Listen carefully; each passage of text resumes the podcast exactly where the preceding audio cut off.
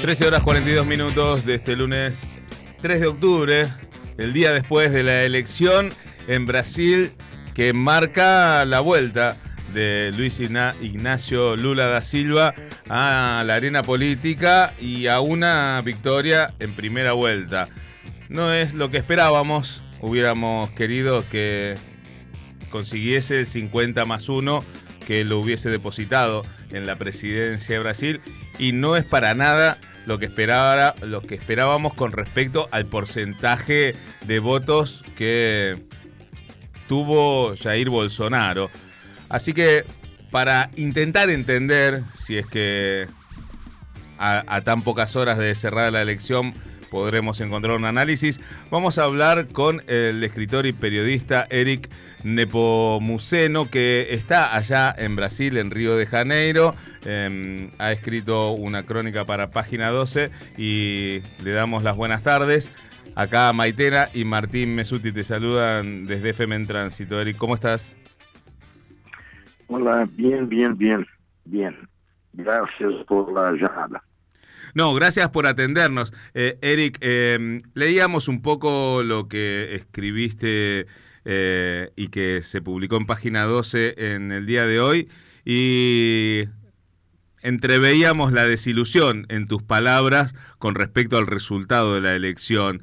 Em, esto que, vos eh, pudiste volcar en, en esta escritura, ¿Es una sensación personal o es algo que se vive en Brasil hoy o en Río de Janeiro, en donde vos estás?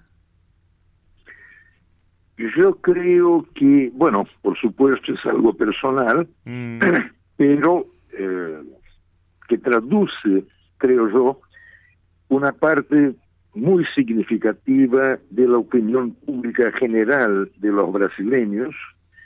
La cuestión no es que Lula no haya logrado elegirse en la primera vuelta, habrá un balotaje. Mm. Eh, lo que me asombró es la cantidad de votos que obtuvo el ultraderechista Jair Bolsonaro.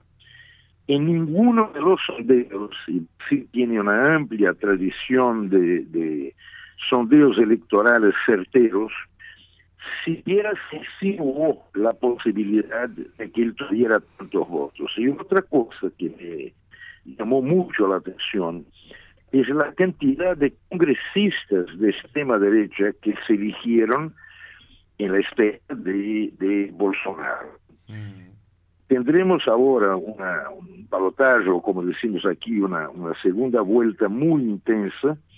Yo personalmente temo por la violencia que pueda, callejera que pueda ocurrir, porque Bolsonaro incita directamente a sus seguidores a actos de violencia, ¿no?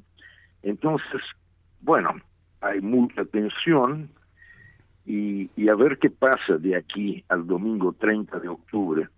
Yo estoy convicto de que Lula gana, pero reitero, el problema es un Congreso hostil, eh, plagado de mediocridades, de absurdos, de abyecciones, de aberraciones, y, y, será muy, muy difícil gobernar a partir del año que viene, muy difícil. Sí, es el análisis que hacíamos, Eric, eh, hace unos momentos, en, cómo quedó conformado el Congreso eh, con como primera minoría eh, el PL, en, tanto en diputados como en senadores, va a ser de la gobernabilidad una situación muy compleja. Em, de un Lula que, que bueno, que mm, seguramente alcanzará, o eso deseamos desde aquí, la presidencia, pero que va a tener muy compleja la gobernabilidad y el poder avanzar en, en un país que además está devastado eh, en, en la economía y en la matriz productiva, ¿o me equivoco? No, te equivocas, está, está destrozado en todo, todo, todo. Eso va de la universidad a la salud pública, de las artes y la cultura, a la industria, para no mencionar el medio ambiente. Yo creo que Lula, si gana, tendrá que hacer muchas, muchas concesiones a lo que queda de un centro político, de un centro derecho, de una derecha, digamos, conservadora o liberal y no reaccionaria. Hmm. Y ahí también el componente, sí, perdón Eric que te interrumpa, pero también entra en juego el componente de las Fuerzas Armadas y, y qué partido van a jugar, ¿no? Yo creo que las Fuerzas Armadas de la activa, los inactivos, eh, se mantendrán, digamos, en su lugar, ¿no? No, no, no intervendrán. Intervendrán, por supuesto, como intervienen en los últimos casi cuatro años, los militares reformados que fueron altísimamente beneficiados por Bolsonaro. Hay poco más de seis mil esparcidos por puestos en el gobierno, con beneficios, con beneficios, si quieren la dictadura había tantos, ¿no? En puestos claves. Ahora, yo no tengo de momento ningún temor con relación a las Fuerzas Armadas. Sí tengo temor a la policía militar. En Brasil tenemos en cada provincia lo que llama la policía militar.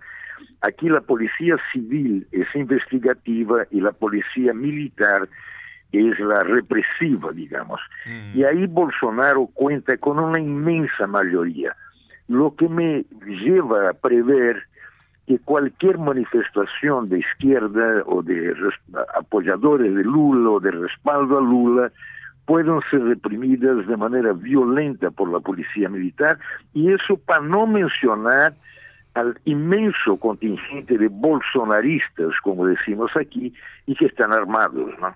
Mm. Eric, dos preguntas. Primero, ¿qué región o qué, qué, ciudad eh, sorprendió el voto a Bolsonaro? Y la segunda es, ¿qué, qué, qué votos puede sumar Lula para el balotaje? ¿Qué votos puede tomar Lula, perdón? Sí, claro. ¿Qué, qué, qué electorado puede, puede convencer Lula para ganar el balotaje? Bueno, eh, en toda la región sudeste, Bolsonaro ganó, excepto en un, una provincia que es clave en Brasil, que es Minas Gerais. ¿Por qué clave? Porque es la, la segunda provincia más poblada del país y que es un reflejo nítido de todo, todo Brasil. Hay regiones industrializadas, hay regiones agrícolas, hay regiones de minería, hay regiones muy desarrolladas, otras muy retrasadas, unas muy ricas, otras muy pobres, y ahí, por ser, reitero, un reflejo de Brasil, Lula ganó. Yo creo también que los que de los que fueron derrotados hay una senadora bastante conservadora, Simón Tebet, que fue la tercera eh, mejor colocada ¿no? en, las elecciones de ayer domingo, y yo tengo el fuerte presentimiento que ella va a respaldar a Lula. Ahora, será un respaldo muy negociado, como además con todo lo que queda del centro y del centro derecha. La gran sorpresa fue el volumen de la extrema derecha, ¿no? Porque Bolsonaro, la verdad es un fenómeno, la derecha encogió mucho en Brasil, mientras que la extrema derecha absolutamente radicalizada, una ultraderecha feroz, mostró una fuerza inesperada. Eric, ¿a, qué le atribuís vos ese crecimiento en tanto este panorama que vos nos contás, ¿no? Un Brasil destruido, deteriorado en todos los aspectos de, su composición. ¿A qué le atribuís que haya tenido eh, esta, este crecimiento? Bueno, eh, no, no un crecimiento eh, tal que lo haya llevado a ganar nuevamente la presidencia, pero sí a dejarle un piso muy alto a, a la derecha. Mira, es una suma de factores, a empezar por la profunda ignorancia político-social de los brasileños, sobre todo en las clases medias, ¿no? Esa ignorancia que es tradicional, tiene siglos, fue muy profundizada por la dictadura militar que duró del 60, 1964 a 1985, 21 años. Mm. Fue quizá una dictadura menos violenta y menos sangrienta que en países vecinos, a empezar por Uruguay, por Argentina, por Chile, pero que fue la que más tiempo se quedó en el poder. Ese es un punto. Segundo punto, desde la manipulación de un juez absolutamente parcial, venal, llamado Sergio Moro, con pleno respaldo de los grandes medios de comunicación, de los dueños del dinero y también la omisión cómplice, cómplice de, los tribunales superiores, se demonizó primero a Lula y al PP. Lula fue detenido, quedó 580 días presos, basado en indicios, sin ninguna prueba. Y eso, eh, repito, demonizó la política y permitió el surgimiento de un fenómeno, un tipo de una mediocridad olímpica absolutamente desequilibrado, mm. llamado Jair Bolsonaro. Y, y, y, mantuvo una fuerza. Yo mm. creía, creíamos muchísimo brasileños que con el desgaste del gobierno tenebroso de Bolsonaro, él hubiese perdido fuerza, perdido seguidores. Se ve que no, se ve que no. La derecha encogió, repito, y la extrema derecha se expandió. Sí, vos nombrabas a Sergio Moro, que además fue elegido senador. Eh, otro absurdo, él fue elegido senador por Paraná y aquí en Río, el segundo diputado federal más votado ha sido Pazuelo, Eduardo Pazuelo, un aprendiz de genocida que durante la pandemia primero eh, resistió la vacuna, luego trató de prohibirla, mm. eh, recomendaba medicamentos sin ninguna eficacia comprobada y al contrario, con efectos paralelos eh, negativos comprobados. es un escenario brutal que haya sido electa senadora por Brasilia, por la capital, eh, Damares Alves, una desequilibrada, radical, en, fin, es, es un retrato de un país que mucha gente, y yo entre ellas, no creía que estuviera tan naufragado. Hay que reconocer que la derecha hace bien su trabajo, ¿no? Eh, eh, la extrema derecha, yo me atrevo a corregirte, mm, bueno. la extrema derecha hizo un buen trabajo, mm. sin duda. Sin duda. Bueno, deberemos ahí eh, superar los análisis y ponernos a, trabajar para que para poder revertir eso y tendrá que ser con, con mucha esperanza y mucha paciencia. Eric, porque te noté pesimista al final de, tu texto ahí en página 12. Eh, pero bueno, entiendo el por qué, es muy reciente el resultado y son resultados que, apabullan y que hacen que uno entre en conflicto con, el mundo mismo. Pero bueno, deberemos retomar la esperanza, la fe y tratar de seguir construyendo un mundo mejor. Bueno, yo te agradezco la llamada, claro que sigo en la trinchera mm. y lamentablemente no creo que haya sido un texto pesimista, traté de hacerlo realista, ¿no? Mm. Realista. Pero seguimos en la batalla y, y bueno, ganaremos, venceremos pues. Bien, Eric, te mandamos un abrazo gigante, gracias por estos minutos y por el análisis.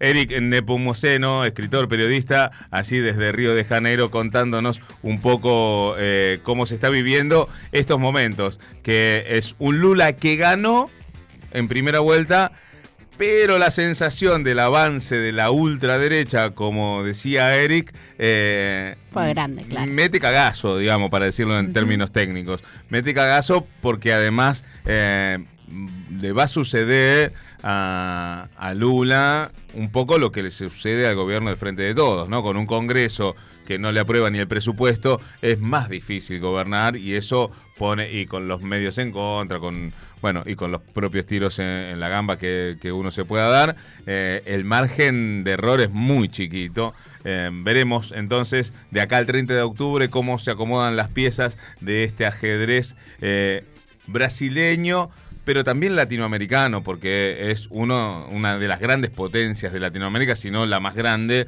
eh, em, junto con México, eh, en, el nivel de, producción, de tierras, de, recursos naturales. Em, Brasil es uno de los gigantes latinoamericanos y eh, su futuro será también el futuro de la región, así que atentos, atentas a ello estamos.